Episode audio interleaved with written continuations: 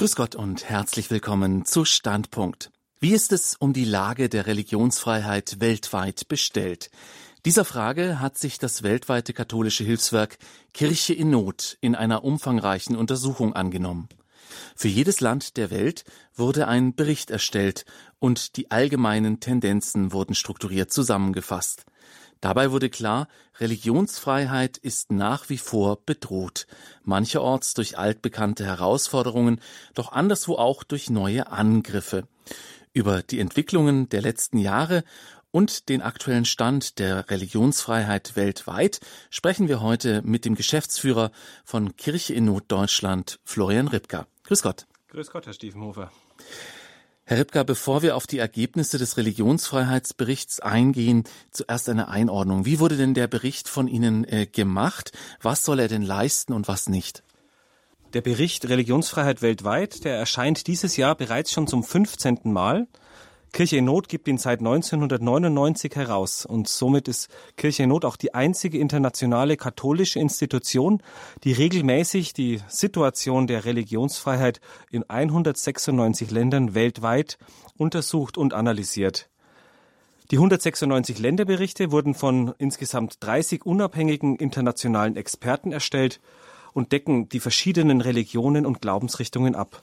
Pro Land ist die Verteilung der Bevölkerung auf die verschiedenen Religionsgemeinschaften, statistische Daten zu Einwohnern, Fläche, wirtschaftlicher Kraft und weitere Informationen angegeben.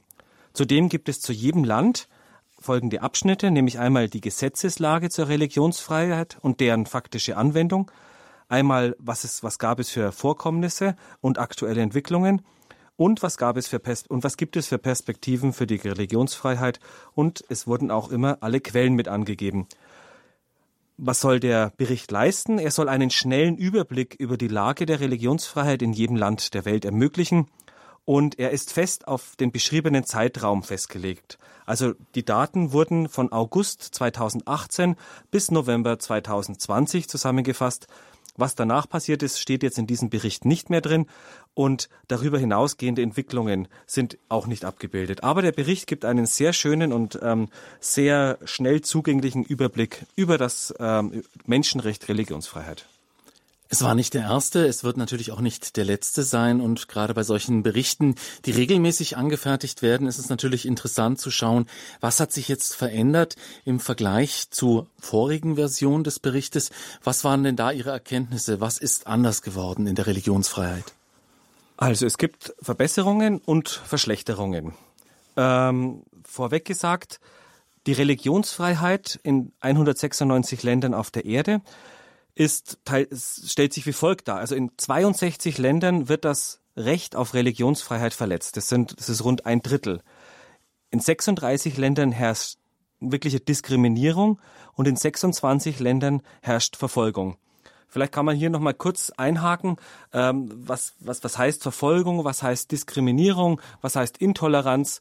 Ähm, wenn wir auf diese, wenn wir darauf blicken, dann fängt eigentlich die, ähm, die Ablehnung oder die Grade der Ablehnung ähm, unten an bei der Intoleranz. Also bei der Intoleranz befinden wir uns in einer Situation, wo Glaubensgemeinschaften gegenüber ähm, negative Strömungen entgegenschwappen, sage ich jetzt einfach mal. Ähm, aber die Menschen haben immer noch die Möglichkeit, ähm, sich unter den Schutz des Gesetzes zu stellen. Die Gerichte funktionieren. Dann gibt es die Diskriminierung, da wo eben dieses sich unter den Schutz des Gesetzes stellen nicht mehr so funktioniert, wenn mit zweierlei Maß gewessen wird. Und die Verfolgung ist dann, wenn der Staat aktiv schon gegen den, ähm, gegen den, gegen den Menschen dann arbeitet. Und ganz oben drüber steht dann noch der, der Völkermord. So viel äh, vorweg gesagt in der Definition. Ähm, ein Land oder ein Kontinent, der uns sehr viel Sorgen bereitet, ist Afrika. In 23 von 54 afrikanischen Ländern wird Religionsfreiheit verletzt. In 30 Ländern wurden seit Mitte 2018 Menschen aus Glaubensgründen ermordet und 67 Prozent der Weltbevölkerung leben in Ländern mit schweren Verstößen gegen die Religionsfreiheit. Das betrifft 5,2 Milliarden Menschen. Zwei Drittel der Menschen leben in Ländern mit schweren Verstößen gegen die Religionsfreiheit. Was hat sich verbessert, was hat sich verschlechtert? Es hat sich verbessert, dass der IS, der sogenannte ähm, Islamische Staat, militärisch besiegt worden ist. Die Gewalt in Syrien und im Irak ging zurück. Die Sicherheitslage dort ist aber immer noch sehr angespannt und das ist auch der Grund, warum der Exodus der Christen zum Beispiel im Nahen Osten eigentlich noch anhält. Papst Franziskus war ja kürzlich dort im Irak ähm, und alle hoffen natürlich, dass dieser Besuch jetzt auch ähm, zur Folge hat, dass die Welt auf diese Region blickt und sich dadurch die Sicherheitslage verbessert. Eine weitere Verbesserung, auch einhergehend mit diesem Besuch von Papst Franziskus, ist ein christlich-muslimischer Dialog, ähm, der Dialog der Religionen kann nämlich, ähm, also so sieht es Papst Franziskus, ähm, dort stattfinden, wo Dialog auf anderen Ebenen, Ebenen nicht mehr stattfinden kann, also auf politischer oder gesellschaftlicher Ebene. Und auch ähm, von dem Beauftragten der Bundesregierung für die Religionsfreiheit werden ja auch die Religionen als Chance für den Frieden gesehen. Und da hat sich wirklich etwas getan. Eine weitere Verbesserung ist, dass die Religionsfreiheit tatsächlich in den Fokus auch in den Regierungen, auch in der Gesellschaft gerückt ist. Am 28. Mai 2019 verabschiedete zum Beispiel die UN-Generalversammlung eine Resolution, die den 22. August zum Internationalen Tag des Gedenkens an die Opfer von Gewalthandlungen aufgrund der Religion oder des Glaubens machen ein, mal auf ein Land zu blicken. In Pakistan hat sich die Rechtssicherheit ein bisschen verbessert. Es gibt nach wie vor ähm, diese Blasphemiegesetze. Die, das bedeutet, wenn man dort den Propheten beleidigt, kann man dort äh, zu sehr schweren Strafen verurteilt werden. Und das wurde eben auch oft ausgenutzt. Aber wir haben in den letzten Jahren festgestellt, dass die höheren Instanzen der Gerichte manchmal ungerechte Urteile aufgehoben haben. Verschlechterungen gab es auch und die überwiegen auch, wenn man gleich hier einen Schlussstrich vorwegzieht. Das erste ist zu nennen, es gibt transnationale dschihadistische Netzwerke, die sich über den Äquator ausdehnen und sie streben die Errichtung transkontinentaler Kalifate an. Der sogenannte Islamische Staat und Al-Qaida schließen sich mit ideologischer und materieller Unterstützung aus dem Nahen Osten mit einheimisch, äh, einheimischen bewaffneten Milizen zusammen und treiben deren Radikalisierung voran um entlang des Äquators eben Provinzen des Kalifats zu errichten. Man kann sagen, ein Halbmond dschihadistischer Gewalt erstreckt sich mittlerweile in Subsahara-Afrika von Mali bis Mosambik und weiter über die Komoren im Indischen Ozean bis hin zu den Philippinen im südchinesischen Meer.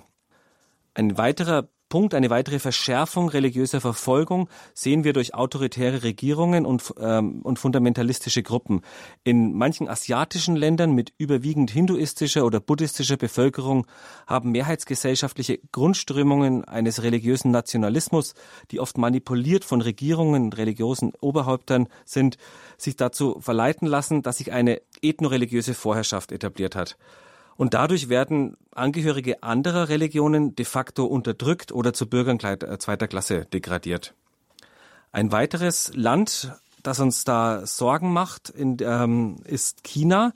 Denn repressive Überwachungstechnologien nehmen zunehmend auch Glaubensgemeinschaften ins Visier.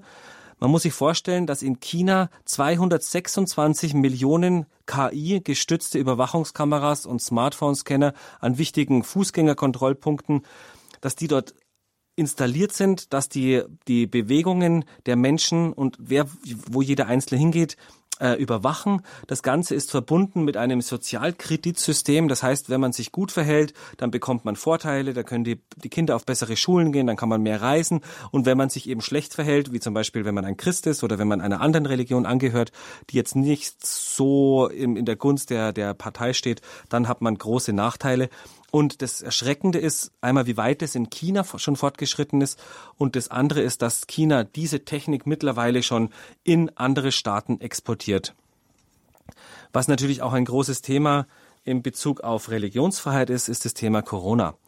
In manchen Ländern werden religiöse Minderheiten für die Pandemie verantwortlich gemacht und bereits bestehende gesellschaftliche Vorurteile gegenüber religiösen Minderheiten in Ländern wie China, Niger, der Türkei, Ägypten und Pakistan führten während der Pandemie zu verstärkter Diskriminierung. Oft war es zum Beispiel auch so, dass ähm, ja, ähm, Christen oder Angehörige anderer nicht geduldeter Religionen den Zugang zu Nahrungsmitteln und medizinischer Versorgung nicht bekommen haben.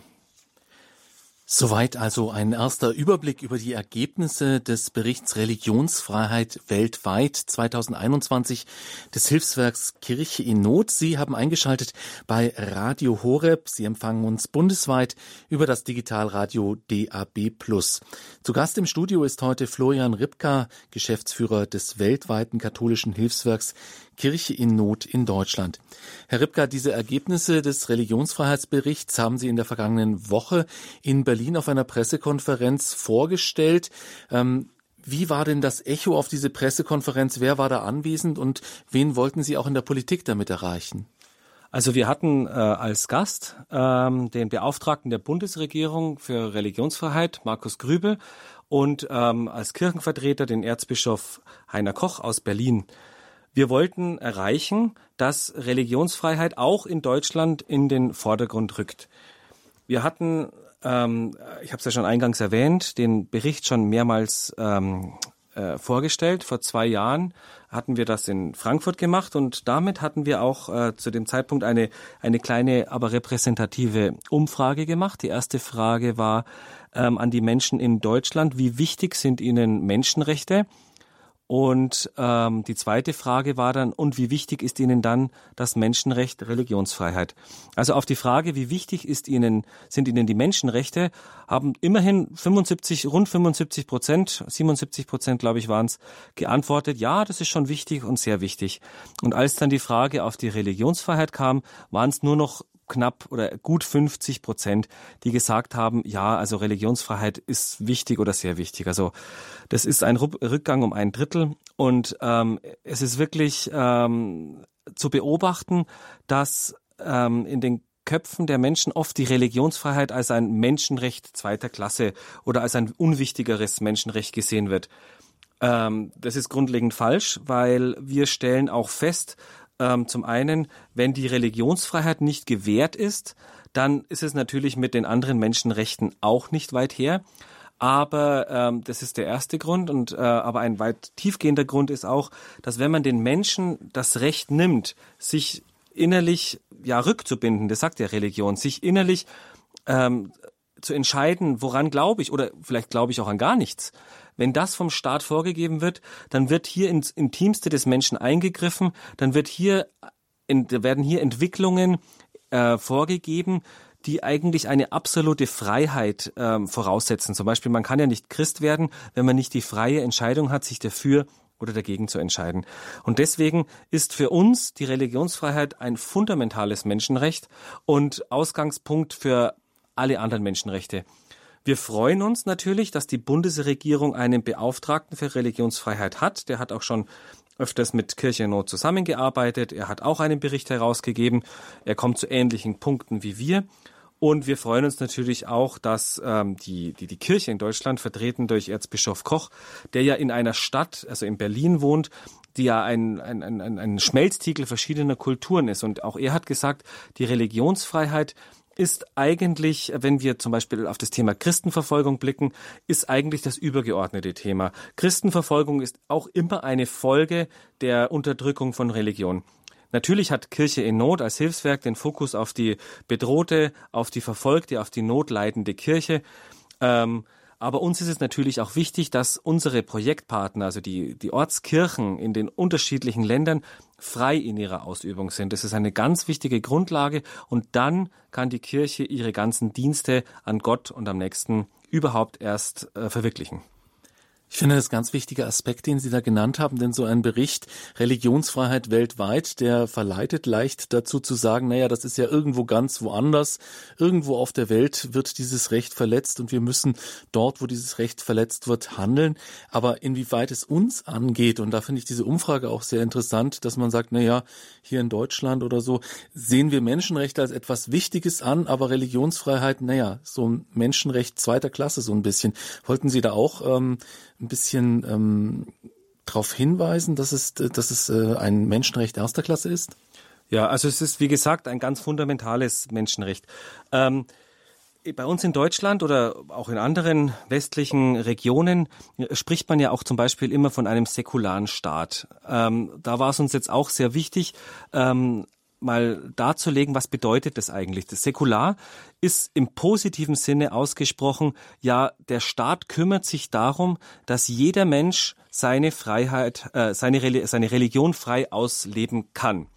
Das ist die positive Variante. Und die negative Variante ist plump gesagt, Religion spielt überhaupt keine Rolle mehr. Religionen ist komplett außen vor. Das ist aber die negative, die negative Sicht auf die Religionsfreiheit und in unseren Augen auch die absolut falsche. Denn ähm, wenn man die Religionen ausschließt, dann werden sehr viele Impulse abgeschnitten, die zu Themen wie Erhaltung der Schöpfung oder wie leben die Menschen zusammen, Soziallehre, all diese Themen, wo wir als Christen, als Kirche sehr viel zu bieten haben, einfach abgeschnitten. Und das kann auch nicht im Sinne der Freiheit sein. Natürlich es gibt Grenzen der Religionsfreiheit. Jedes Recht hört da auf, wo man in die Privatsphäre des anderen eingreift, wo man den anderen wiederum beschneidet. Das ist aber mit jedem Recht so. Ähm, die Freiheit hört da auf, wo der andere durch diese Freiheit verletzt wird. Aber davon sind wir in Deutschland weit entfernt. Ähm, wir sehen eher die Gefahr, dass die Religionen an den Rand gedrängt werden sollen, dass sie nicht ernst genommen werden, dass sozusagen eine Politik, eine Gesellschaft, ein Leben ohne Religion als das Bessere propagiert wird. Religion ist Privatsache und geht nur jeden äh, Einzelnen etwas an, wird oft gesagt. Aber nein, die Religionen sind wichtige Impulsgeber, sind das, ja, worauf die Menschen ihre, ihre ganzen Werte aufbauen. Und das auszu, ja, auszublenden, ist schon fast ein bisschen äh, ideologisch ähm, und auch extrem gefährlich, weil im Endeffekt ähm, ist das auch eine Religion, wenn man sagt, eine Rückbindung, wenn man nichts glaubt oder wenn man all die anderen Religionen ausblenden will. Radio Horeb, Ihre christliche Stimme. Wir sprechen heute über den aktuellen Religionsfreiheitsbericht des weltweiten katholischen Hilfswerks Kirche in Not. Im Studio ist dazu der Geschäftsführer von Kirche in Not Deutschland, Florian Ripka. Herr Ripka, Sie haben eben auch dargelegt, dass Religionsfreiheit natürlich ein Thema ist, das nicht nur irgendwo geschieht, sondern das uns auch in Deutschland angeht, dass wir auch hier wachsam sein müssen, inwieweit uns Religion ähm, noch erlaubt ist und äh, was der Staat da in Zukunft auch vorhat. Aber der Fokus des Berichts, der liegt natürlich auf ähm, der weltweiten Situation. Und da gibt es verschiedene Aspekte, die Sie vorhin auch in dem ersten Überblick schon genannt haben. Und ich würde gerne jetzt näher auf die einzelnen Aspekte der Diskriminierung und Verfolgung eingehen, die Sie weltweit festgestellt haben. Im 20. Jahrhundert war die Religionsfreiheit ja vor allem durch autoritäre und totalitäre Staaten bedroht, also Nazi-Deutschland und natürlich auch in der Sowjetunion und im Einflussbereich der Sowjetunion. Da ist ihr äh, Hilfswerk ja auch daraus entstanden, aus der Hilfe für die Christen im Osten ähm, nach dem Zweiten Weltkrieg. Wo sehen Sie denn diese Art der Verfolgung und Diskriminierung durch diese autoritären und totalitären Staaten heute noch? Also die sehen wir vor allem, wenn wir nach Fernost blicken. Ich habe mal zwei äh, Beispiele mitgebracht. Das erste ist Nordkorea. Ich glaube, das hat sich schon rumgesprochen, dass das eigentlich, was Religionsfreiheit und viele andere Dinge angeht, eines der schlimmsten oder vielleicht sogar das schlimmste Land der Welt ist. In Nordkorea werden keine grundlegenden Menschenrechte anerkannt. Die Verfolgung richtet sich gegen jede Gruppe, die den Personenkult um den Herrscher Kim Jong-un in Frage stellt, um wobei Christen dabei besonders hart angefasst werden. Das nordkoreanische Regime kann somit in jeder Hinsicht als extreminatorisch bezeichnet werden. Jetzt sieht es zwar so aus in der Verfassung, wenn wir nach Nordkorea blicken, dass die Menschen Religionsfreiheit genießen. Der Artikel 68 der 1900, der, der 2016 überarbeiteten Verfassung äh, sagt es nämlich. Ähm, es können Gebäude errichtet werden, es können religiöse Zeremonien frei durchgesetzt werden. Allerdings darf niemand die Religion, so steht es da, als Vorwand dazu benutzen, fremde Kräfte ins Land zu holen oder dem Staat oder der sozialen Ordnung zu schaden. In der Präambel zur Verfassung ist äh, Kim äh, Il-sungs Platz und der Platz seines Sohnes und des ersten Nachfolgers in der nationalen Mythologie fest verankert. Die beiden sind die großen Führer des Landes.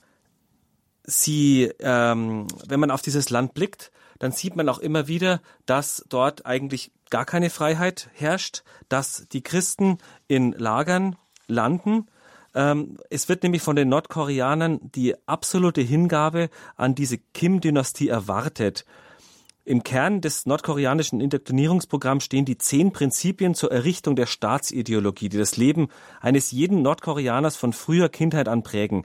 Diese Prinzipien schreiben vor, dass die gesamte nordkoreanische Gesellschaft nur an die Kim Dynastie glauben darf. Jede Abweichung oder mutmaßliche Abtrünnigkeit, insbesondere durch die Annahme eines religiösen Glaubens, wird bestraft. Diese Politik und hat zur Folge, dass die Menschen nach ihrer Loyalität dem Regime gegenüber kategorisiert werden und ja, wie ich schon auch mit China erwähnt habe, dann lebensnotwendige Dienstleistungen wie zum Beispiel Gesundheitsversorgung nur so erhalten und Christen sind als feindselig eingestuft. Christen sind besonders gefährdet, da sie natürlich von der amtierenden Arbeiterpartei als ausländische Agenten auch angesehen werden und die Ausübung des Christentums wie ein politisches Verbrechen behandelt wird.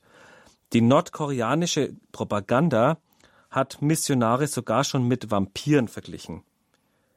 Ja, also in einem Bericht der UN-Untersuchungskommission zur Menschenrechtssituation in Nordkorea heißt es, der Staat hält die Verbreitung des Christentums für eine besonders gravierende Bedrohung, da es ideologisch den offiziellen Personenkult in Frage stellt und eine Plattform für soziale und politische Organisationen und Interaktionen außerhalb des staatlichen Gewaltsmonopols bietet. Ja, es gibt zwar in der Hauptstadt Pyongyang fünf von der Regierung genehmigte Kirchen, es gibt dort drei evangelische, eine katholische und eine orthodoxe. Aber Experten schätzen, dass es sich damals äh, dabei um Vorzeigekirchen für ausländische Besucher handelt, also Attrappen, die darauf abzielen, den religiösen Missbrauch in dem Land zu kaschieren, um auch die eine oder andere ausländische Hilfe zu bekommen neben den Verstößen gegen die Religions- und Glaubensfreiheit in Nordkorea selbst muss die Politik auch auf China mal blicken, denn dorthin versuchen viele Nordkoreaner auch zu fliehen. Jetzt ist es aber so, ähm, dass äh, China dort auch äh, die internationalen menschenrechtlichen Grundsätze der Nichtabschiebung verletzt und eine Zwangsrückführung nach äh, Nordkorea durchführt, wenn die Leute dorthin fliehen. Und wenn Nordkoreaner, die zwangsrückgeführt wurden, die sitzen in politischen Gefangenlagern oder ähnlichen Einrichtungen und viele und einige von ihnen wurden auch hingerichtet. Kein Land der Welt kann man sozusagen sagen, ist schlimmer und auch isolierter als Nordkorea. Als jetzt Corona gekommen ist, ist es noch unzugänglicher geworden. Dadurch ist es äußerst schwierig für uns, auch an verlässliche und nachprüfbare Informationen über das Ausmaß der Pandemie im Land zu kommen und auch, wie sich's auf die Religionsfreiheit auswirkt. Eine Konsequenz der Gesundheitskrise ist die komplette Schließung der Landesgrenzen und die Auflegung noch härterer Reisebeschränkungen. Und ähm, ja, die Perspektiven für das Land sehen auch nicht gut aus. Ähm, wir befürchten, dass ähm, das noch zu einer weiteren Verschlechterung kommen wird, so wie sich das Land abschottet und auch vollkommen resistent ist gegen ähm, politische Impulse. Kein Land, kein anderes Land auf der Welt möchte so dastehen wie Nordkorea und so als offizieller Verletzer von, von Menschenrechten. Aber Nordkorea scheint das vollkommen egal zu sein. Ja, das ist ja äh, schon seit vielen Jahren so, dass Nordkorea sämtliche Hitlisten in negativer Hinsicht, äh, was alle Menschenrechte angeht, ähm, einnimmt. Ein Land, das sich allerdings vor zehn Jahren noch in eine ganz andere Richtung bewegt hat oder zumindest recht viel Freiheit zugelassen hat, ist China. Und da haben Sie ja schon in der Einführung gesagt, dass sich das auch geändert hat, dass dort eine sehr restriktive Überwachung äh, inzwischen stattfindet. Und das hat natürlich, wie Sie auch gerade dargestellt haben, auch direkt mit Nordkorea zu tun. Die beiden sind Nachbarländer und viele Menschen sind aus Nordkorea auch nach China geflüchtet. Und äh, da hat sich jetzt auch einiges zum Schlechten äh, verändert verändert? Ja, also zu China kann man sagen, in China muss sich alles der Partei unterordnen. Das ist so das Prinzip. Die Kirchen in China sind nicht per se verboten, aber sie müssen dem Staat, also der Partei, dienen. In der chinesischen Verfassung, die 1982 verabschiedet und 2018 noch einmal geändert wurde, heißt es, die Bürger der Volksrepublik China genießen die Freiheit des religiösen Glaubens. Kein staatliches Organ, keine öffentliche Organisation oder Einzelperson darf die Bürger zwingen, an irgendeine Religion zu glauben oder nicht zu glauben. Noch dürfen sie Bürger, die an eine Religion glauben oder nicht glauben, benachteiligen. Ja, also, der, dieser Artikel schützt normale religiöse Aktivitäten. Es gibt da ein paar anerkannte äh, Religionen. Ähm, das ist zum Beispiel der Buddhismus, der Daoismus, der Islam, der Protestantismus und der Katholizismus. Aber sie dürfen nur agieren unter der Voraussetzung, dass sie innerhalb der von den sieben staatlich genehmigten patriotischen Vereinigungen agieren. Wenn sie außerhalb dieses staatlich kontrollierten Systems arbeiten, dann ist die Religionsausübung rechtswidrig und die wird seit nunmehr fast 70 Jahren mal mehr und jetzt in letzter Zeit weniger hart bestraft und unterdrückt.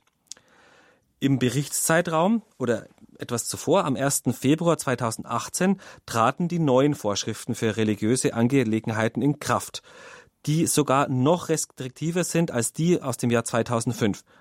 So dürfen sich Gläubige zum Beispiel nur noch an zugelassenen Orten versammeln und insgesamt wird die Kontrolle über religiöse Aktivitäten weiter verschärft. Auf diese Weise will der Staat sicherstellen, dass Religionsgemeinschaften, religiöse Schulen, Orte der Religionsausübung und religiöse Angelegenheiten nicht von ausländischen Kräften kontrolliert werden. Zudem legen die neuen Vorschriften fest, dass Religion die nationale Sicherheit nicht gefährden darf. Das ist natürlich ähm, ein Einfallstor in jedweder Form. Also da der Staat kann eingreifen, der Staat ähm, kann kontrollieren, der Staat kann untersagen, der Staat kann Sachen schließen. Ähm, Im April 2016 zum Beispiel hielt der Staatspräsident Xi Jinping mit hochrangigen Vertretern der Partei eine Konferenz zum Thema Religion ab. In seiner Ansprache sagte er, dass sich Religionsgemeinschaften an die Führung der kommunistischen Partei Chinas halten müssten. Ferner müssten Parteimitglieder unnachgiebige marxistische Atheisten sein, die entschlossenen Vorkehrungen gegen die Unterwanderung aus dem Ausland mit religiösen Mitteln treffen können. Der Direktor der staatlichen Verwaltung für religiöse äh, Angelegenheiten Chinas erklärte auf einem Seminar, dass die Sinisierung, also die, die China, also die, die, die Sinisierung bedeutet ähm, die, die kulturelle Umwandlung von äh, zum Beispiel hier des Christentums hin, damit es eben zu, zu der Ideologie in China passt, dass die Sinisierung des Christentums zum Thema hatte, dass die chinesische christliche Theologie mit dem Weg des Landes zum Sozialismus vereinbar sein sollte. Also da gibt's jetzt ein Beispiel, ich hoffe, dass ich es noch zusammenkriege. Ähm, wir kennen ja alle aus der Bibel die Stelle, wo ähm, Maria, wo die Sünderin, ähm, äh, manche sagen, es sei Maria Magdalena, wo die Sünderin gesteinigt werden soll. Und ähm, Jesus sagt, wer ohne Sünde ist von den von denjenigen, die sie steinigen wollen, der werfe den ersten Stein. Und ähm, dann äh, werfen die werden die Steine zu Boden geworfen, die Frau äh, wird nicht getötet und ähm, Jesus sagt zu ihr, geh und sündige nicht mehr. In der chinesischen Version steinigt Jesus die Frau, weil er sagt, okay, es ist zwar keine ohne Sünde, aber Recht ist Recht und muss durchgeführt werden. Also das sind so, so Beispiele, wo dann durch diese Sinisierung, durch diese Anpassung an die chinesische Ideologie oder an die, äh, die, die Ideologie der, der, der Partei in China, dass die Inhalte total verquer dargestellt werden, so dass sie eben absolut verfälscht zum äh, Plan der Regierung der Partei in China passen. Das kennt man ja auch schon aus den vergangenen Jahrzehnten. Wir hatten erst vor kurzem hier bei Radio Horeb auch einen evangelischen Christen aus China, der zum Beispiel berichtet hat, dass von der Patriotischen Vereinigung verlangt wurde, dass man äh, prinzipielle Glaubensinhalte wie zum Beispiel der Dreifaltigkeit, dass man sagen soll, nee, das gibt's gar nicht, sondern es ist halt ein Gott, aber die Partei steht auch noch daneben. Also dass es eigentlich gar nicht mehr möglich ist, auf theologischer Grundlage äh, Christ zu sein. Es gab aber dennoch immer so eine Untergrundkirche, die ja auch ähm, toleriert toleriert wurde in manchen Regionen. Und das wirklich Neue, was man eben auch Ihrem Bericht entnehmen kann, ist, dass die Partei jetzt immer engmaschiger das Ganze überwacht und die Leute auch wieder versucht auf, die, auf Linie zu bringen. Äh, da fragt man sich natürlich, inwieweit es christliches, katholisches Leben in China überhaupt noch geben kann. Was sagen denn da Ihre Projektpartner? Also man muss ähm, sagen, dass wir da natürlich extrem vorsichtig sind, wenn wir von unseren ähm, Projektpartnern in China reden, weil ähm, China ist beileibe kein Bananenstaat, ähm, wo man äh, durch die durch dieses enge äh, durch dieses engmaschige Netz an Überwachung schlüpfen kann. Und alles, was äh, einen Rückschluss zulässt, gefährdet natürlich die, die Menschen dort ähm, sehr. Chinas, China hat ungefähr 14 Milliarden Einwohner und man muss sich überlegen, 900 Millionen identifizieren sich mit irgendeiner Form von Spiritualität oder Religion. 1,4 vermutlich. Milliarden. Äh, 1,4 Milliarden. Was habe ich gesagt? 14. Nee, das ist zu viel. 1,4. Pardon. Pardon. 1,4 Milliarden Einwohner und 900 Millionen davon ähm, bekennen sich zu irgendeiner Form von Spiritualität. Und das ist natürlich eine Riesengefahr für die Partei. Und gerade, wie ich es schon gesagt habe, ähm, das Christentum wird als sehr suspekt angesehen. Die katholische Kirche wird als sehr suspekt angesehen. Sie ist weltweit vernetzt. Sie gibt es in allen Ländern und wird oft mit dem Westen auch ähm, ja gleichgesetzt. Deswegen ähm, gibt es in China natürlich auch die, die haben auch die technischen Möglichkeiten und auch die Mittel dieser Massenüberwachung und ähm, trotz alledem wächst die christliche Gemeinschaft in in, äh, in China. Die Menschen wenden sich zu ähm, der Kirche. Also da findet schon ein Aufbruch statt. Ähm, man muss sagen, dass das Christentum nicht die einzige Religion ist, die unterdrückt wird in China. Es gibt zum Beispiel auch die Uiguren. Ähm, da wird mittlerweile schon von einer, von einer Verfolgung solchen Ausmaßes gesprochen, dass ähm, dass manche Länder und Experten auch schon von einem Völkermord sprechen. Also die Uiguren, die sind, ähm, in, äh, sind überwiegend muslimische Gemeinschaften, die ähm, in einer gewissen Region dort leben und ähm, die, die Regierung steckt diese ähm, die Ange, Angehörige dieser Religion oder dieser, dieser Gruppe in Umerziehungslager.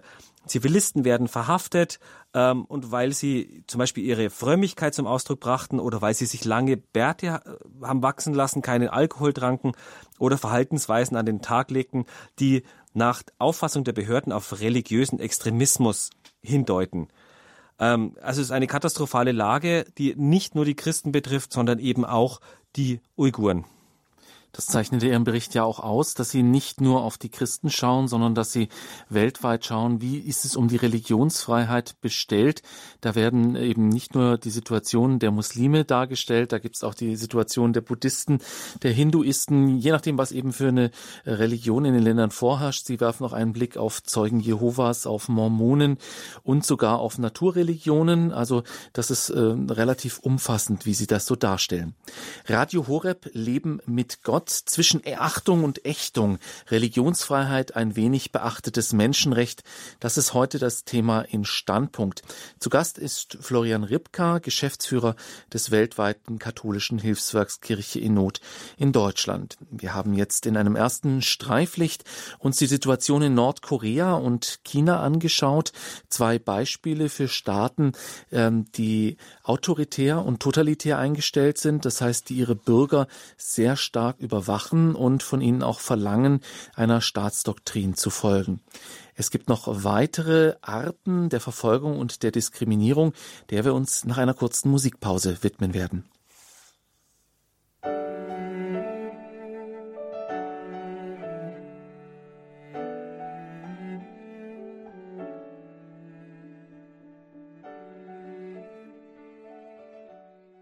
Radio Horeb, Mitglied der Weltfamilie von Radio Maria. Heute unser Thema in Standpunkt zwischen Achtung und Ächtung, Religionsfreiheit, ein wenig beachtetes Menschenrecht. Zu Gast ist der Geschäftsführer des Hilfswerks Kirche in Not in Deutschland, Florian Ripka. Er fasst die Ergebnisse des aktuellen Religionsfreiheitsberichts von Kirche in Not zusammen, der vergangene Woche vorgestellt wurde. Herr Ripka, autoritäre und totalitäre Staaten, das ist natürlich eine Form von Nationalismus, von Ideologie und natürlich ist in solchen äh, Staaten das Menschenrecht, Religionsfreiheit nicht groß geschrieben. Eine andere Form des Nationalismus ist aber wohl als Gegenbewegung zur Globalisierung in den letzten Jahren entstanden, und zwar ausgerechnet auch in demokratischen Rechtsstaaten. Ich rede von Indien. Radikale ethnoreligiöse Parteien haben da nach der Macht gegriffen und stellen dort auch inzwischen tatsächlich die Regierung. Was geht denn dort vor sich? Also Indien ist auch ein Land, das wir schon im letzten Bericht, also das heißt der 2018 erschienen ist, ähm, ja mit Sorge betrachtet haben und die Situation hat sich tatsächlich verschlechtert. Ähm, seit der Unabhängigkeit ähm, im Jahr 1947 und ähm, als dann die Trennung zwischen Pakistan und Indien eben passiert ist, gab es schon immer Spannungen mit religiösen Hintergrund. Aber seitdem die Partei von dem, von dem Präsidenten Modi ähm, mit Hindisch äh, an der Macht ist, äh, mit seiner BJP-Partei, äh, hat sich die Situation verschlechtert. Denn man kann besch kurz beschrieben so sagen, in Indien ist man nur ein Inder und hat auch volle Rechte, wenn man ein Hindu ist. Und wenn man kein Hindu ist, dann hat es zum Umkehrschluss, dass man eigentlich als nicht so vollwertig angesehen wird. Es immer mal wieder ähm, gibt es dann ähm, aus den einzelnen Bundesländern, Bundesstaaten in Indien, die ja da sehr autonom auch ähm, Gesetze erlassen können, ähm, sowieso Querschläger, die dazu führen, dass, ähm, dass das Leben der Christen äh, ja, ähm, schwerer gemacht wird. Also zum Beispiel, ähm, was ein ganz großes Problem ist, dass die Regierungen ähm, zum Beispiel festlegen können, dass Gelder aus dem Ausland nicht mehr eingeführt werden dürfen, dass ähm, Hilfsgelder von, ähm, von christlichen Hilfswerken zum Beispiel nicht mehr ins Land gebracht werden können, dass die Konten eingefroren werden. Ähm, es hat zum Beispiel eine Don Bosco-Organisation, die 1976 von Salesianern gegründet wurde, da auch, ähm, die sich da für die Entwicklung der, von Volksgruppen ähm, und ausgegrenzten Gemeinschaften in einem bestimmten Bundesstaat eingesetzt haben, erwischt. Ähm, sie haben keine Devisen mehr einführen dürfen. Seit 2017 hat die indische Regierung mehr als 6600 Genehmigungen für die Deviseneinfuhr abgelehnt.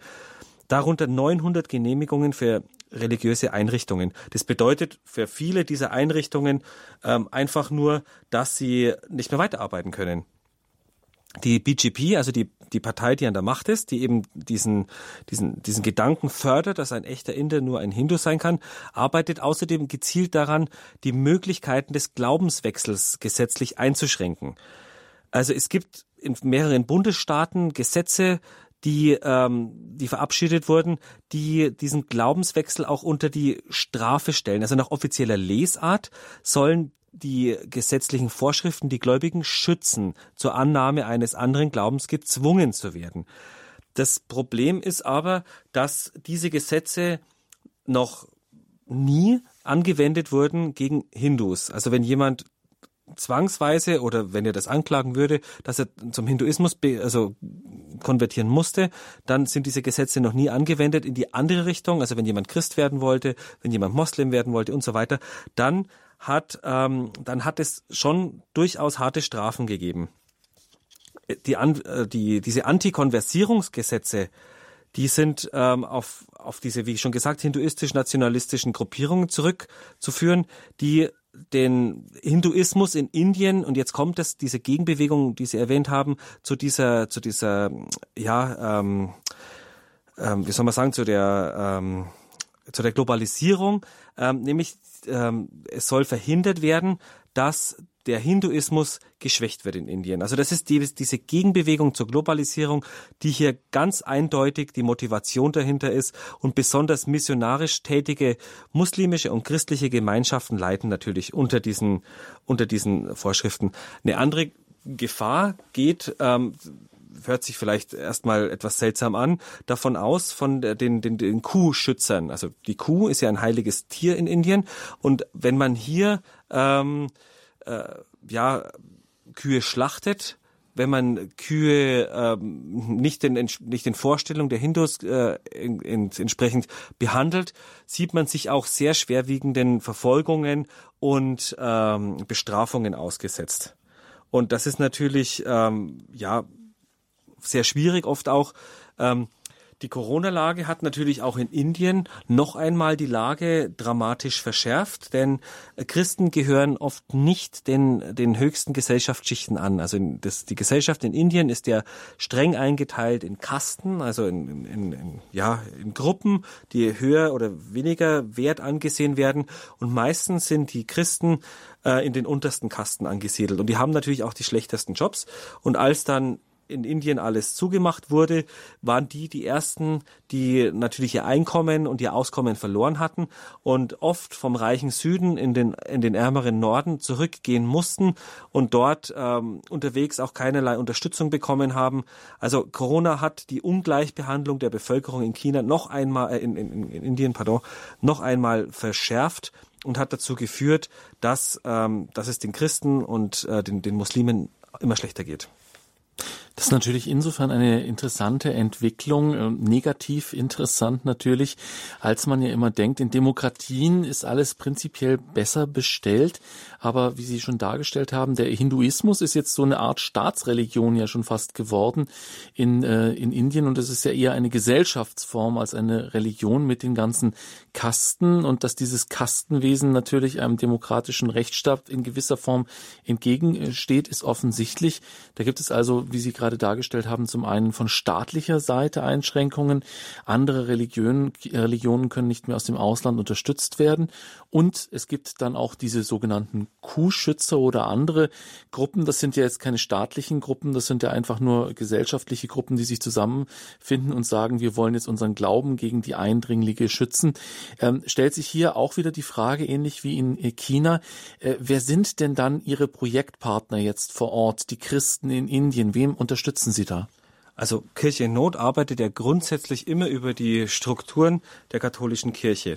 Ähm, unsere Projektpartner, das sind die Bischöfe vor Ort und das sind natürlich äh, deren ausgestreckte Hände oder deren, deren Mitarbeiter, deren, ähm, deren Priester, Ordensleute, die ja in jedem Dorf quasi der Welt irgendwo vertreten sind. Also das heißt, wir arbeiten äh, über die über diese Strukturen. Ähm, der Bischof erkennt, wo genau die Not ist und wie wie die Not aussieht und was man dagegen tun kann.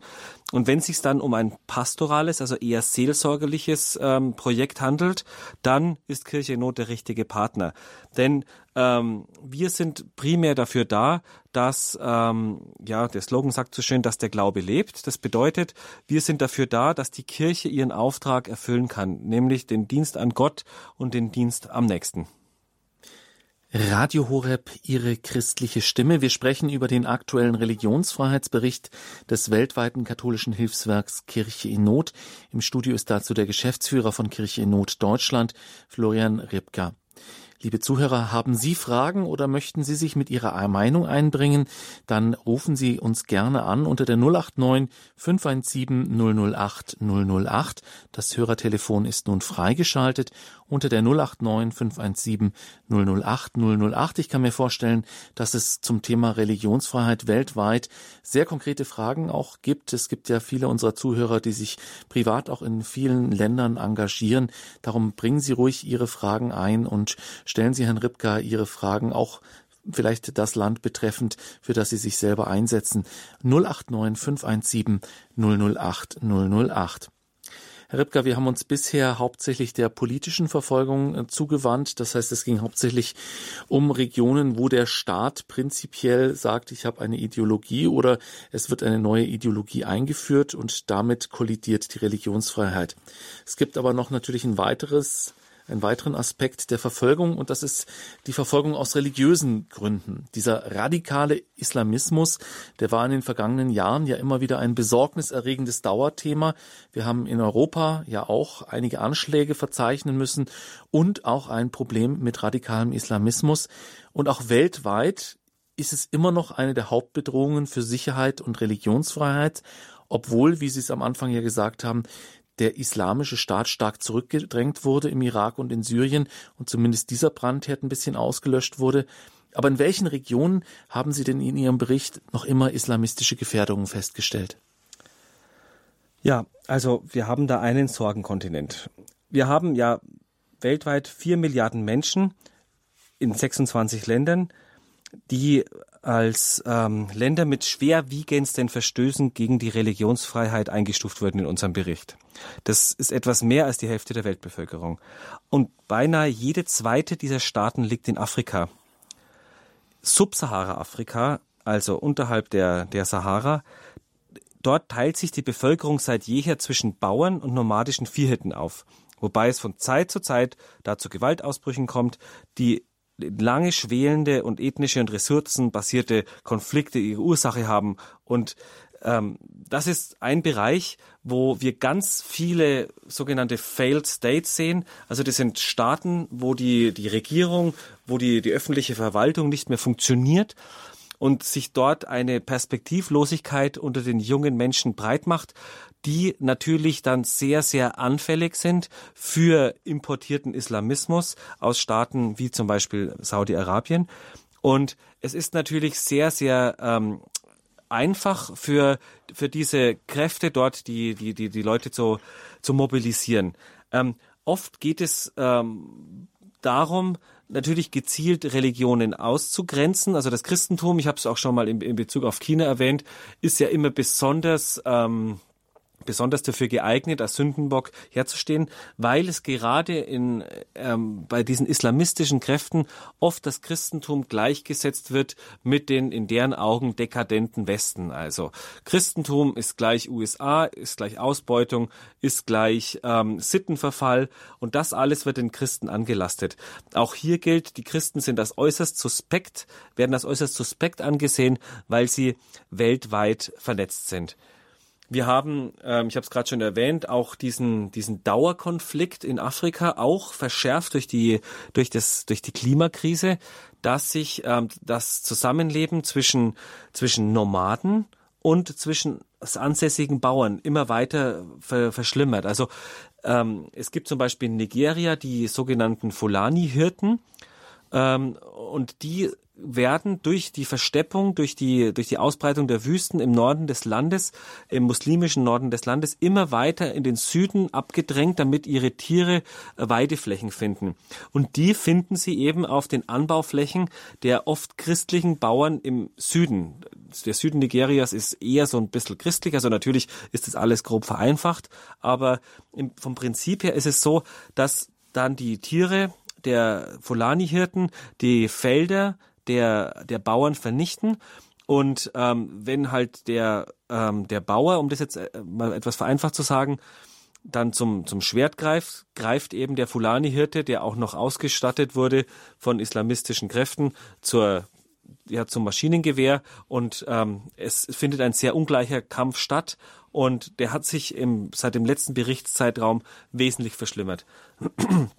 Dass zum Beispiel der Westen als ähm, als schändlich angesehen wird, zeigt auch schon der Name der einer der größten Terrorsekten in Afrika, der Sekte Boko Haram. Der Boko Haram bedeutet äh, übersetzt so viel wie westliche Bildung ist Sünde. Also da sieht man schon diesen Grundhass, der gegen die Christen geschürt wird. Und ähm, Eingangs habe ich es auch schon erwähnt, es gibt so viele frustrierte junge Menschen dort, die keinerlei ähm, die keinerlei Chancen auf Perspektiven haben. Sie sehen Armut, sie sehen Korruption der Behörden, sie sehen die schlechten Bildungs- und Arbeitsmöglichkeiten. Und ja, wenn dann diese islamistischen Kämpfer kommen, dann werden natürlich die ganz, ganz leicht ähm, rekrutiert, diese, äh, diese, diese jungen Menschen, weil ihnen dort natürlich ähm, vorgelogen wird, dass ja Abhilfe geschaffen werden kann.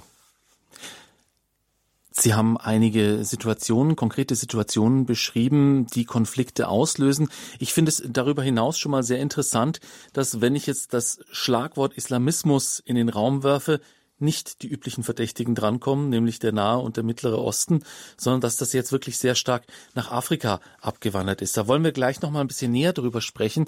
Jetzt habe ich schon die ersten Hörer in der Leitung unter der 089 517 008 008 können Sie sich einbringen. Radio Horeb lebt davon, dass Sie mitreden.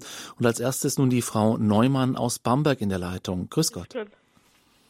Ich wollte sagen, ich lese jetzt wieder ein Buch von Amerika, wo die jungen Leute äh, Ding, wissen es in Amerika, das mit den Kirchennot? Ja, USA sozusagen. Das ist sauer. Texas, Texas wollte ich sagen. Ah, Te Texas, okay. Ja, das ist ja in den USA.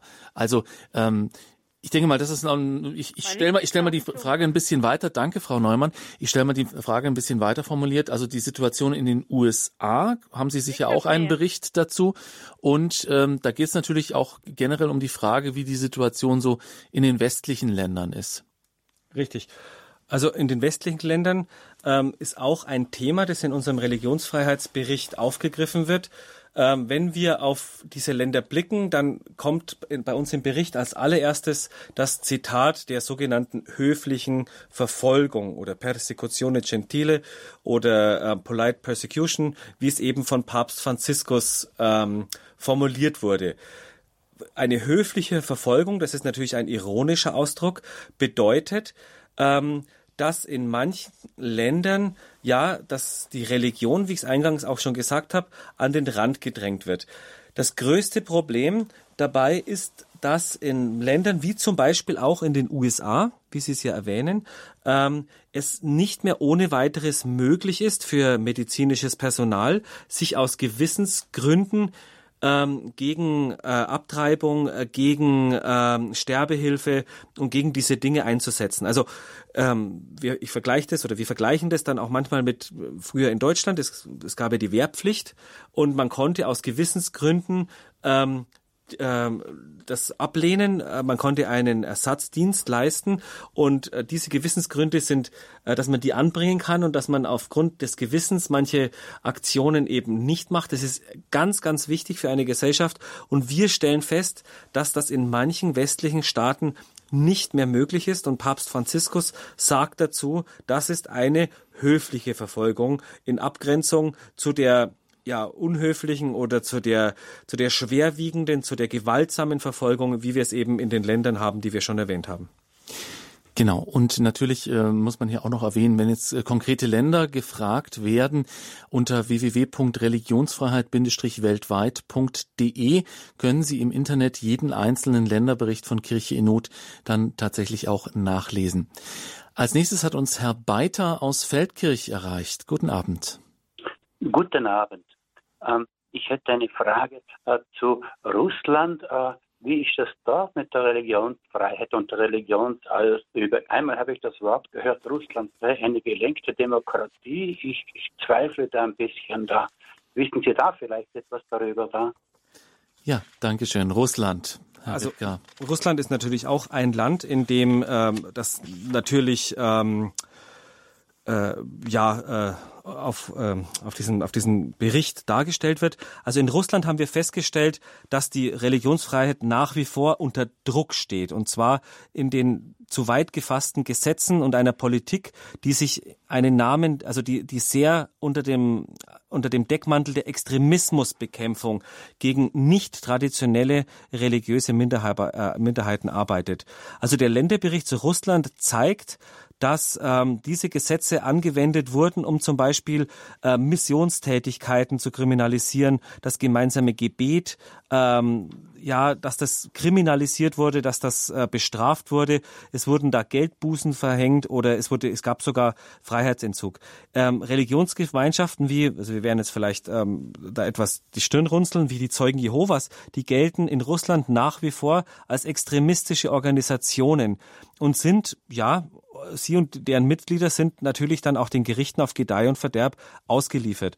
Aber auch ähm, Protestanten, also Baptisten, Lutheraner, Pfingstgemeinden äh, und weitere ähm, wurden natürlich von diesen restriktiven Gesetzen stark betroffen und ähm, ja, das, die Extremismusbekämpfung schränkt, also gibt der, der nationalen Gesetzgebung sehr viel Macht und äh, das spüren gerade ähm, kleinere Religionsgemeinschaften da sehr stark zu spüren. Ja, Herr Beiter, beantwortet das Ihre Frage, oder? Ja, ja. Oder die Orthodoxen, können die das frei leben, die orthodoxen Christen da? Also die orthodoxe Kirche ist quasi die, die Staatskirche, die russisch-orthodoxe Kirche. Die äh, kann natürlich weitgehend äh, unbehelligt arbeiten. Und es gibt auch noch andere äh, große Kirchen, die zumindest einen Rechtsanspruch haben, dass es sie geben kann. Ähm, und ähm, wie gesagt, unter das, äh, unterm, unterm Radar schwimmen dann eher diese kleineren Religionsgemeinschaften, die oft de facto gar nicht geduldet sind und auch nicht erwünscht sind und die bekommen das dann auch zu spüren. Ja, also wenn man sich die Berichte für Russland da durchliest, da sieht man wirklich einen Paragraphendschungel und einen Paragraphenwald, äh, wo sich die Religionsgemeinschaften da durchkämpfen müssen. Also es lohnt sich da auch nochmal reinzuschauen auf www.religionsfreiheit stand-weltweit.de können Sie wirklich jedes einzelne Land anklicken. Und unter der 089 517 008 008 können Sie natürlich auch hier direkt nachfragen, wie es der Herr Beiter gerade getan hat. Vielen Dank für Ihre Frage. Als nächstes ist die Frau Blümel aus Niedersachsen in der Leitung. Grüß Gott.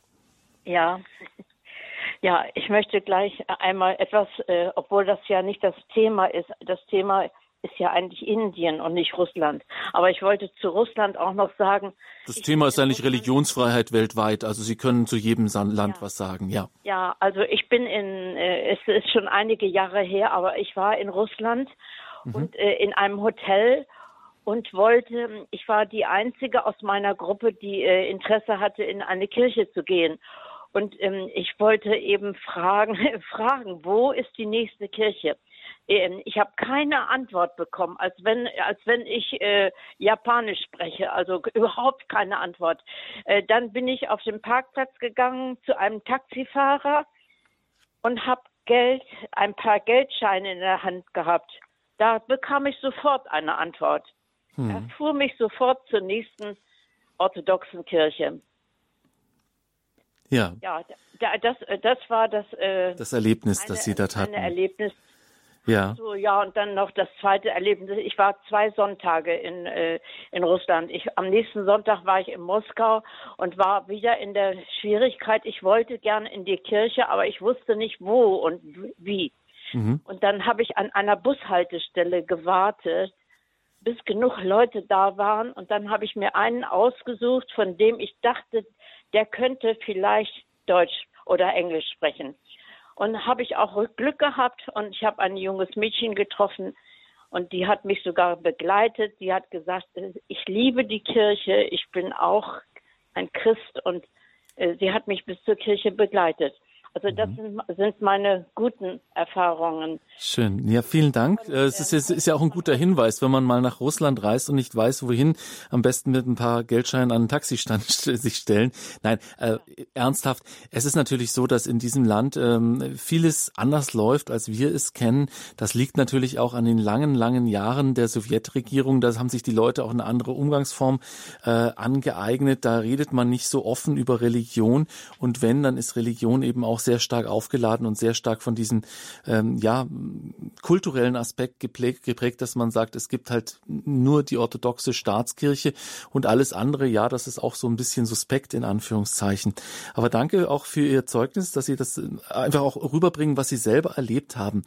Liebe Zuhörer, Sie können weiterhin Ihre Fragen stellen unter der 089 517 008 008 oder auch wenn Sie von außerhalb von Deutschland anrufen, die 0049 89 517 008 008.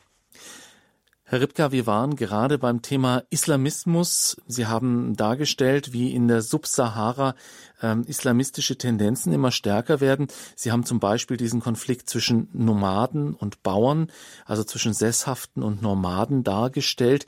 Das ist jetzt ja nichts Neues, das gibt es ja schon seit einigen Jahrzehnten, aber Ihr Bericht stellt fest, dass ähm, dieser Islamismus weiter um sich greift und er stellt auch fest, dass dieser Islamismus durchaus von außerhalb von Afrika entzündet wird und weiter angefacht wird. In welchen Ländern greift er denn aktuell besonders um sich? Wo macht es Ihnen besonders Sorge?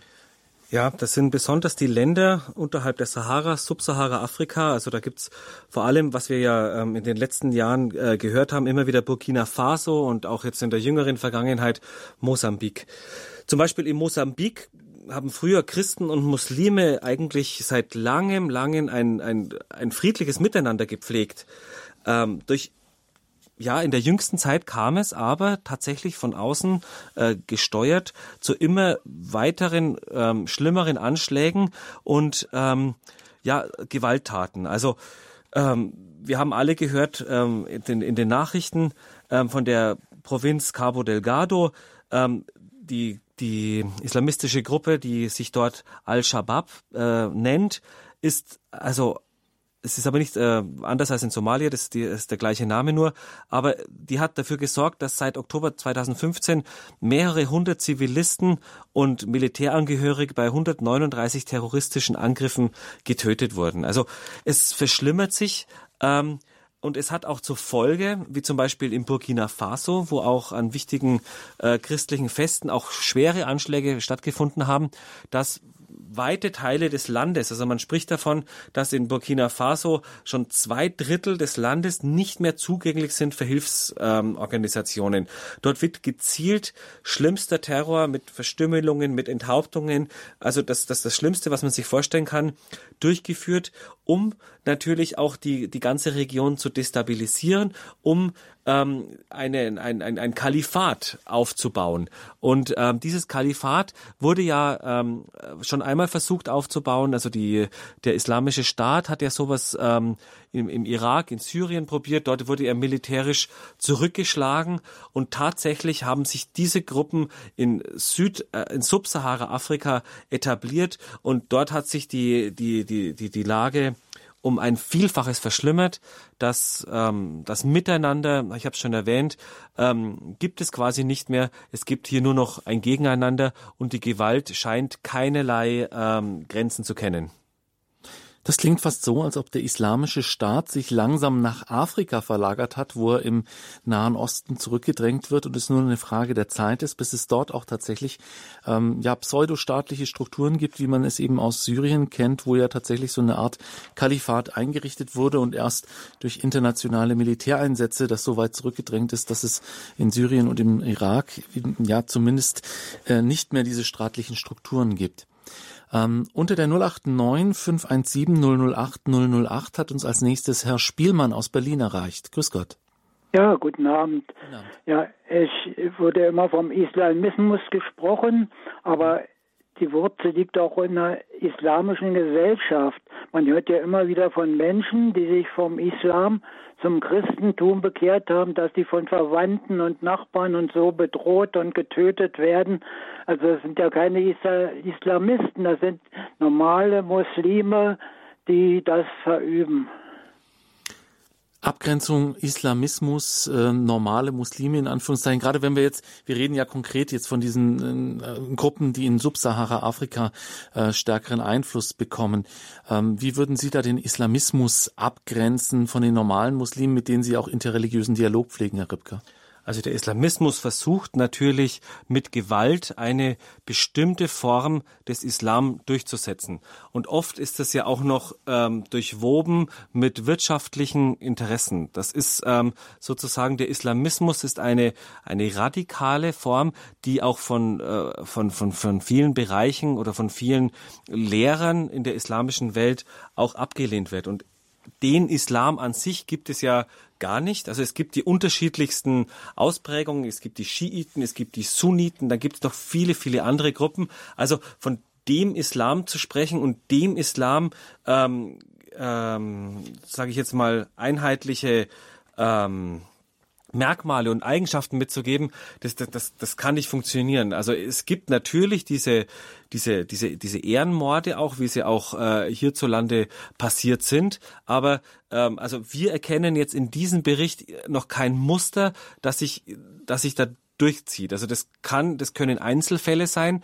Ähm, aber also den Islam an sich gibt es nicht. Also der, das, was wir hier jetzt gerade besprochen haben, das war ja eben der, der Dschihadismus auch. Das ist dieser, dieser Aufruf zum Kampf gegen, gegen alle, äh, die, die, die, die nicht ähm, dem, dem Islam angehören und die ja oft auch ähm, aus, äh, und hier stellt man ja auch oft fest, dass Religion auch missbraucht wird, um Menschen zu radikalisieren.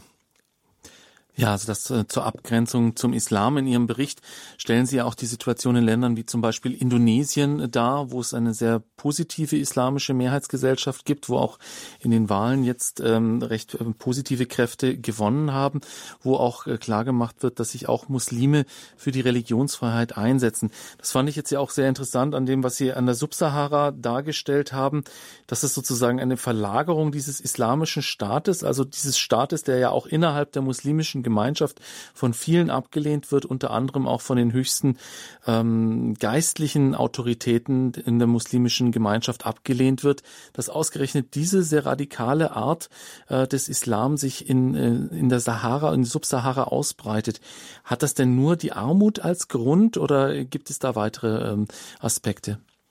Also wie gesagt, äh, das ist einmal diese ähm, die Leute verdingen sich, also auch gerade die die Menschen, ja, die in der Armut und in der in der mangelnden Bildung natürlich diese diese Desillusionierung erleiden müssen, sind natürlich äußerst bereit, sich etwas anzuschließen. Auf der anderen Seite gibt es natürlich auch immer wieder ähm, wirtschaftliche Interessen, die dort natürlich, es geht auch um, um Ressourcen. Ähm, ich habe ähm, allerdings, äh, hat es sich um Syrien gehandelt, mal den langjährigen ähm, Projektreferenten von, von Kirche in Not, der jetzt vor einiger Zeit dann in den wohlverdienten Ruhestand gegangen ist, auch mal gefragt, äh, ob er denn beschreiben kann, was denn im Nahen Osten oder auch in dieser, in, bei diesen Gruppen vor sich geht. Und er hat gesagt, alles, was, was, was wir hier wissen, ist eigentlich eine, eine grobe Vereinfachung, weil es ist dort sehr, sehr leicht und in Afrika ist es noch leichter, dass sich lokale ja, äh, Warlords oder Anführer, Stammesanführer oder, oder ja, militärische Führer sich mit ein bisschen Geld ähm, ja äh, ihre Truppen kaufen können und dann natürlich die eigenen Interessen verfolgen können. Und das, das, das geht einfach daher, dass, dass manch einer Geld verdienen will, indem er Söldner Heere aufstellt und verkauft an den meistbietenden.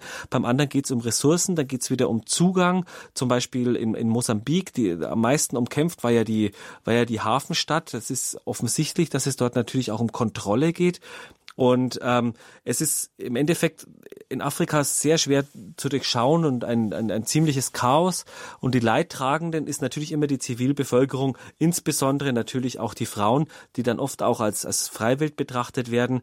Und ein Riesenproblem ist natürlich auch das Fehlen jeglicher staatlicher ähm, Macht, die für, für, für, für Ordnung und für Ruhe sorgen könnte. Ähm, es sieht so aus, als ob wirklich die internationale Gemeinschaft dort verstärkt hinblicken muss. Denn eins ist auch klar, also wenn, wenn dort dieser, dieser Terror weitergeht, dann werden auch weitere Flüchtlingsströme in Gang kommen und ähm, das, das, das werden wir auch eins zu eins zu spüren bekommen. Der Islamismus bleibt also weiter ein Thema für Kirche in Not und natürlich auch für uns als Gesellschaft. Und Herr Spielmann, Spielmann Sie haben ja insofern äh, ganz recht, dass wir das im Auge behalten müssen. Aber hier muss man auch sagen, sollte man differenzieren und sagen, dass gerade diejenigen ähm, dem Islamismus am meisten in die Hände spielen, die eben nicht differenzieren, die, die genau das sagen, äh, die Muslime sind ja alle gleich, denn das sind sie sicher nicht.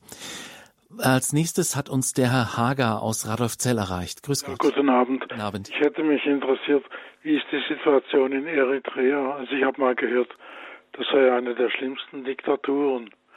Können mhm. Sie dazu etwas sagen? Ja, also Eritrea, gerne. Also Eritrea ist jetzt ein Land, ähm, in dem äh, aus dem auch nicht sehr viel dringt. Also wir hatten vor einigen Monaten einen Gast aus, aus Eritrea, ein, ein, Priester, der natürlich nicht mehr ins Land zurückkehren kann.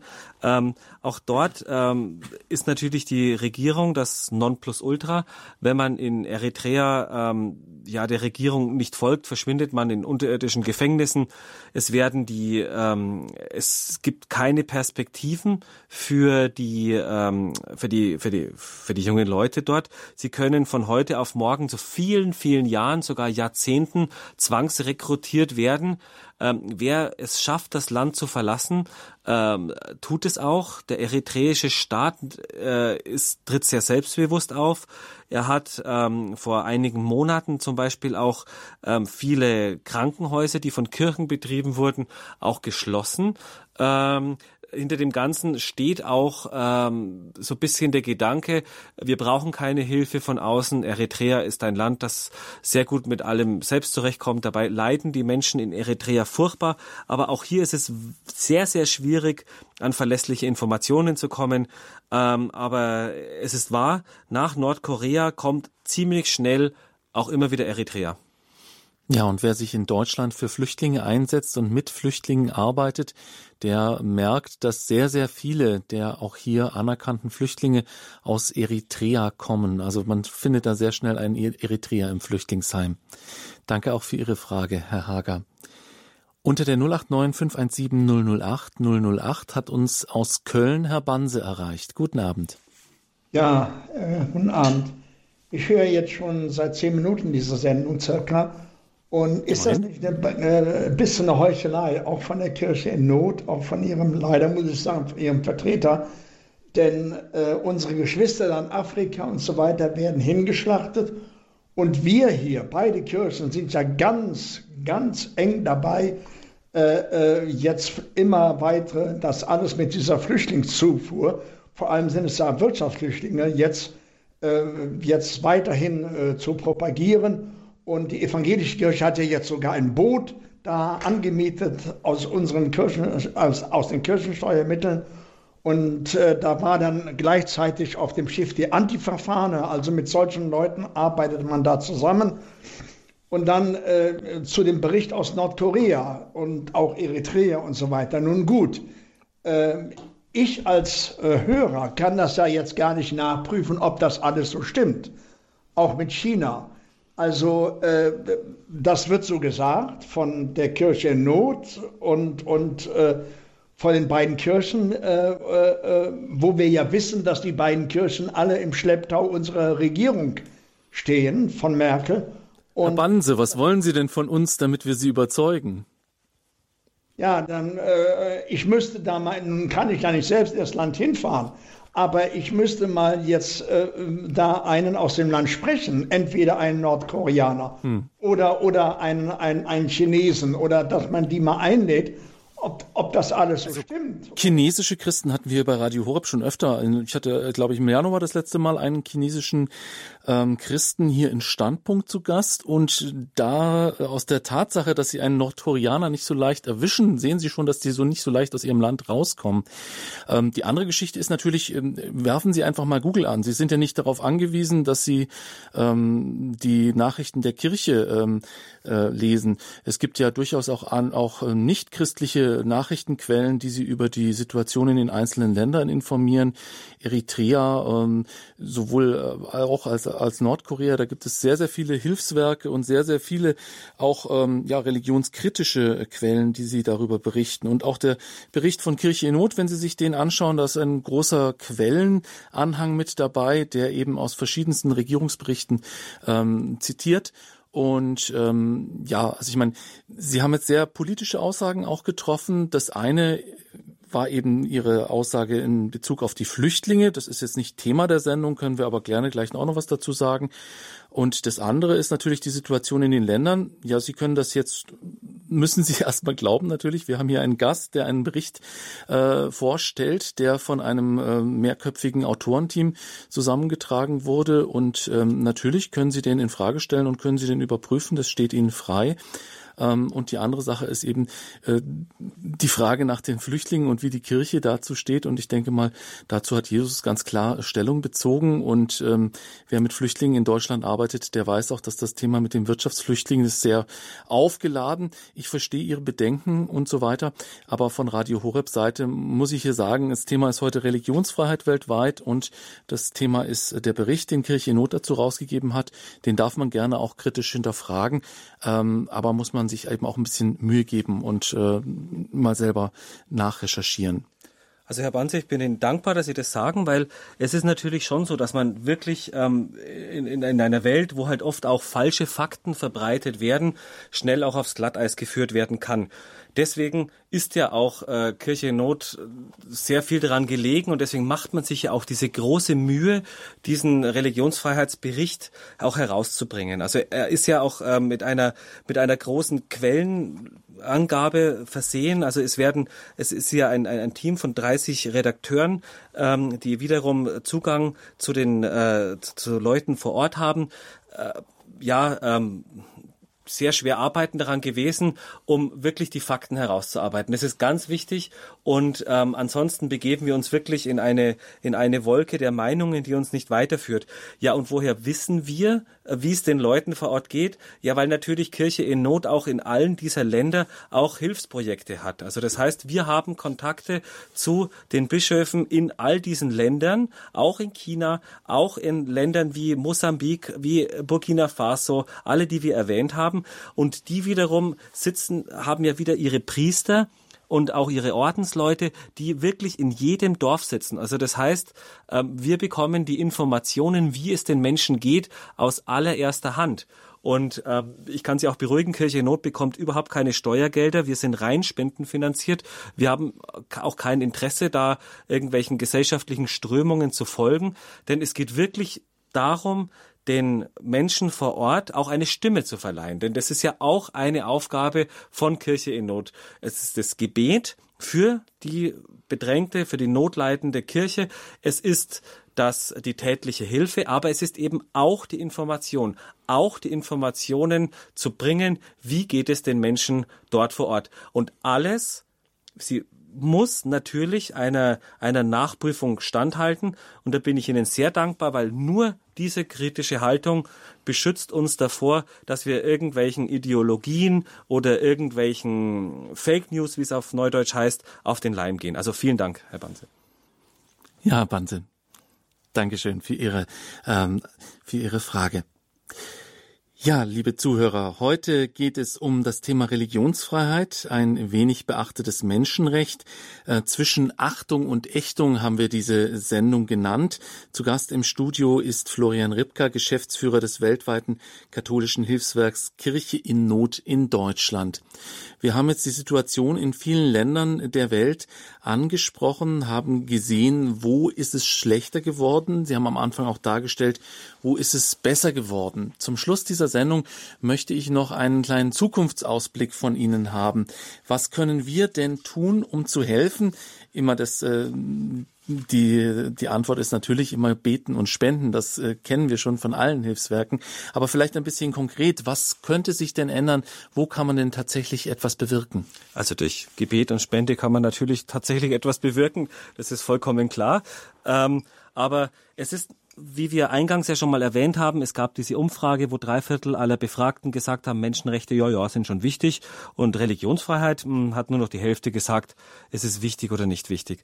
Also, was kann man tun? Man kann sich engagieren, man kann sich informieren. Wir haben es gerade angesprochen, es, es kursieren sehr viele falsche Informationen und äh, es hat auch ähm, wir haben auch festgestellt, dass, ähm, dass es gar nicht so einfach ist, ähm, die Wahrheit da herauszufinden. Das heißt, man braucht schon wirklich gute Berichte und man braucht auch einen, einen längeren Atem. Wenn man, also das heißt, mit, mit, mit oberflächlichen ähm, Vorurteilen kommt man nicht weiter. Also das heißt, jeder von uns sollte sich informieren, wie geht es unseren verfolgten Brüdern und Schwestern auf der Welt? Ähm, und das ist ja auch ganz eng damit ver äh, verknüpft, wie steht es um die Religionsfreiheit. Also sich zu informieren, auch mal zu schauen, äh, wer in der Politik hat denn da überhaupt Aktien drin? Wer hat denn da überhaupt eine, eine Agenda, um irgendetwas zu verbessern? Macht denn die EU überhaupt irgendwas im Bereich Religionsfreiheit? Hat denn die EU überhaupt einen Religionsfreiheitsbeauftragten? Und wenn nein, es ist nämlich nein, dann ähm, wer in Deutschland würde das dann gerne ändern? Also das heißt, ähm, wir können schon unsere Menschen in unserem Land, also unsere Parlamentarier, Politiker, ähm, dazu ermutigen, zu sagen, setzt euch mal ein, denn vielleicht mal abgesehen von Nordkorea möchte kein Land der Welt dastehen als ein Land, das Menschenrechte verletzt.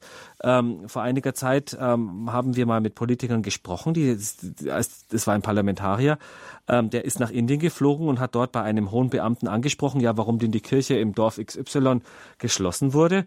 Ähm, und dann hat er, ja, ist dem Thema ausgewichen und siehe da, nach ein paar Wochen bekam er einen Anruf dann oder eine E-Mail aus, aus Indien, dass diese Kirche wieder eröffnet wurde. Also das hat schon durchaus einen Einfluss und ähm, was natürlich immer das Allerwichtigste ist, gerade im Hinblick, was auch in Deutschland passiert oder was, ähm, wo es in Deutschland hingehen kann, ist natürlich, wir als Christen ähm, haben natürlich auch, äh, sind auch gerufen, wie es halt eben in unseren Möglichkeiten ist, auch Zeugnis zu geben, wirklich unseren Glauben offen zu bekennen, unsere christlichen Grundwerte und Einstellungen auch in den, in den, in den Diskurs mit einzubringen, aber und manchmal sogar mit Worten, wie es immer so schön heißt. Also das heißt, wenn wir als Christen wirklich den Unterschied machen, dann trägt sich das natürlich auch durch und dann bekommt auch die, die Religionsfreiheit auch eine Relevanz. Wenn wir uns alle immer mehr zurückziehen, dann verhalten wir uns so wie in dieser falsch verstandenen Religiosität,